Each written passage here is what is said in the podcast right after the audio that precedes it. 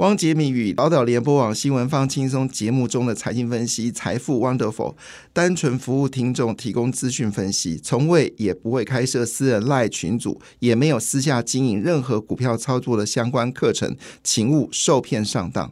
大家好，我是汪杰明。你现在收听的是 Wonderful 财富 Wonderful，麻烦你一定要订阅哦，并且打开小铃铛，叮当叮当，绝对让大家啊吸收最新的国际情势以及台股的发展，在理财投资上面也有杰明最新的知识跟观点哦。那回到台股哦，那么昨天外昨天台股呢，非常的非常的麻烦哦，在外资大卖的情况之下呢，开高走低哦。事实上，今天在昨天的全球股市呢，表现呢也非常的糟糕哦。其中美国股市全跌，好，日本跟呃欧洲股市也是全面下挫。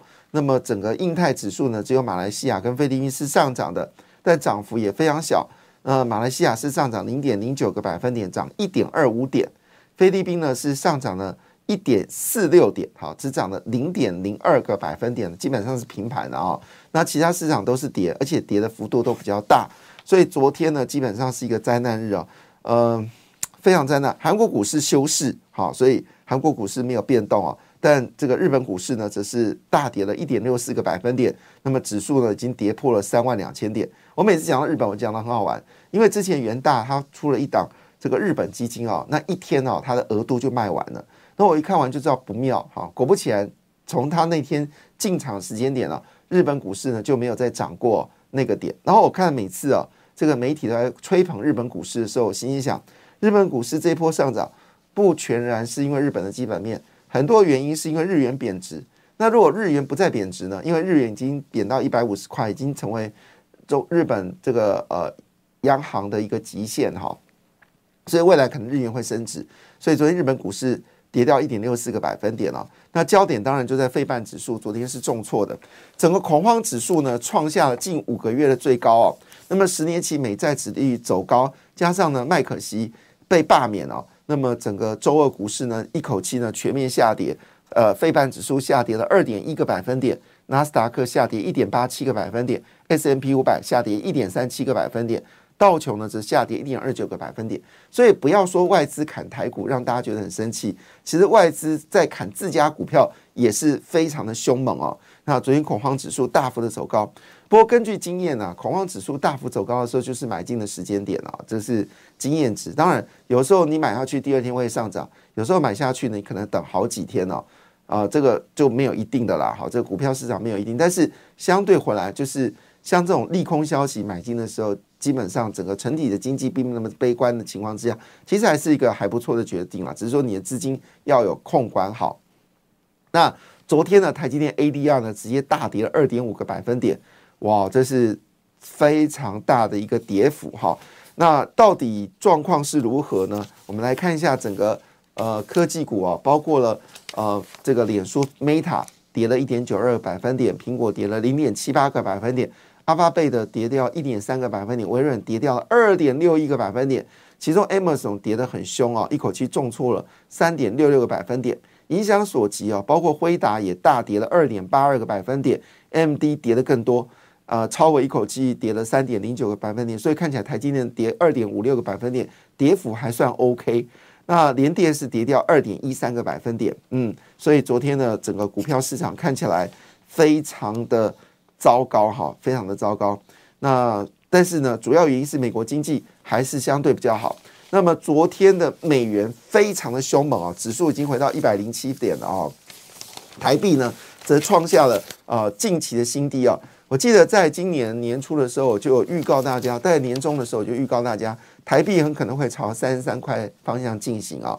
那我也认为台币应该要贬值，这当然它代价呢就是台股会稍微辛苦一点点，因为面临到现在的环境里面呢，台币贬值有利于出口。好，那台湾的状况呢，很明显看出来内需不错，但是出口比较弱，所以呢，台币贬到三十三块，对于工具机啊，还有这些出口来说，它是一个利多哈。那昨天台币呢已经贬破三十二点三啊，这是创下七年的新低。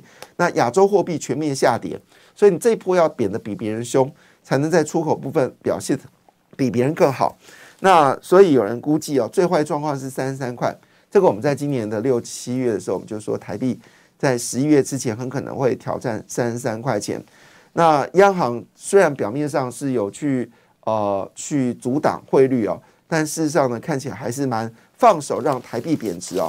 但因为美元太强了，造成全球市场呢都非常的哀鸿遍野啊，特别是新兴市场。好，那当然。呃，除了部分国家有受到中国的一些优惠之外呢，其实新兴市场包括我们像是阿根廷啊这些国家都其实蛮辛苦的，阿根廷、智利等等，所以美元一强呢，对于弱势的国家来说是呃，它一定会政府赤字、通货膨胀会起来。好，所以换言之呢，呃，有一点点令人担忧了哈。不过还是一句话，这所看到的事情呢，都跟基本面没关系，好，都是比较偏向是消息面。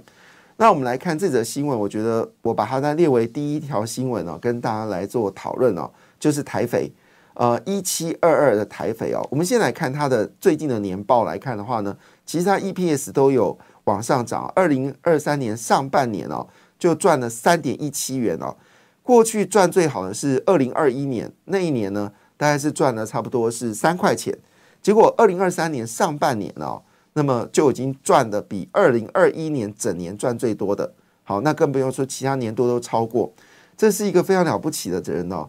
那因为它的这个董事长叫做李孙荣啊，那李孙荣一上任之后呢，整个台肥的获利呢大幅的增加。那现在他在做一件事情，什么事情呢？他准备呢，因为台肥拥有全台湾最完整的液态氨的供应体系。那而且有专业的技术团队、低温的设备、深水码头。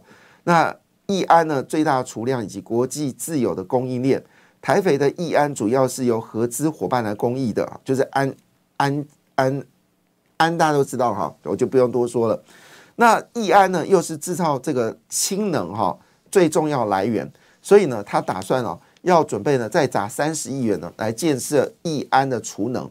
那为什么要建设易安呢？他打算要做氢能源，那未来的世界啊，除了呃现在所讨论的新一时代融合式的这个呃这个核能之外呢，其实氢能已经成为主要的热话题啊。看起来台肥很可能会成为呃主要的焦点。另外一部分呢，在昨天呢也注意到，就是 IC 设计股已经在动了哈。那么第一家外资呢喊出了联发科一千元哈，那以昨天已经有十一家。千元的股票哈，所以有人说这个千元股票呢开始排队走，也就是说本土的资金呢还是非常的强势哦。呃，昨天这个呃联发科呢被外资调高目标要一千元，所以昨天股价呢逆势上涨三点六二个百分点，股价是七百七十二元哦。那主要原因是它是系统单晶片的主要供应商，未来包括汽车、手机、消费电子的需求都会增加。另外就翼龙电。翼龙电呢已经摆脱了整个悲观的情况啊，那么事实上公布了新的业绩哦，非常可怕，年增率高达四十一点二八个百分点。好，那今年上半年的时候还是负的哦，那么今年下半年直接大幅走高。那我昨天有解释哦，整个记忆体价格走高呢，其实背后代表消费电子的回温。那消费电子里面呢，当然，翼龙电是消费电子里面很重要的一个供应商。所以呢，最近股价呢也往上走高，昨天走了二点六个百分点，股价是全面上扬。那昨天呢，其实不是只有联发科、翼龙、IC 设计哦，那么力旺跟 M 三十一其实也表现得非常强劲哦。那这是属于 IP 股哦，也都有不错的一个表现。那另外呢，包括了普瑞跟联勇呢，出货也在增加当中哦，这也是值得关注。所以整体而言来看。IC 设计股有动的趋势。感谢你的收听，也祝福你投资顺利，荷包一定要给它满满哦！请订阅杰明的 Podcast 跟 YouTube 频道财富 Wonderful。感谢，谢谢 Lola。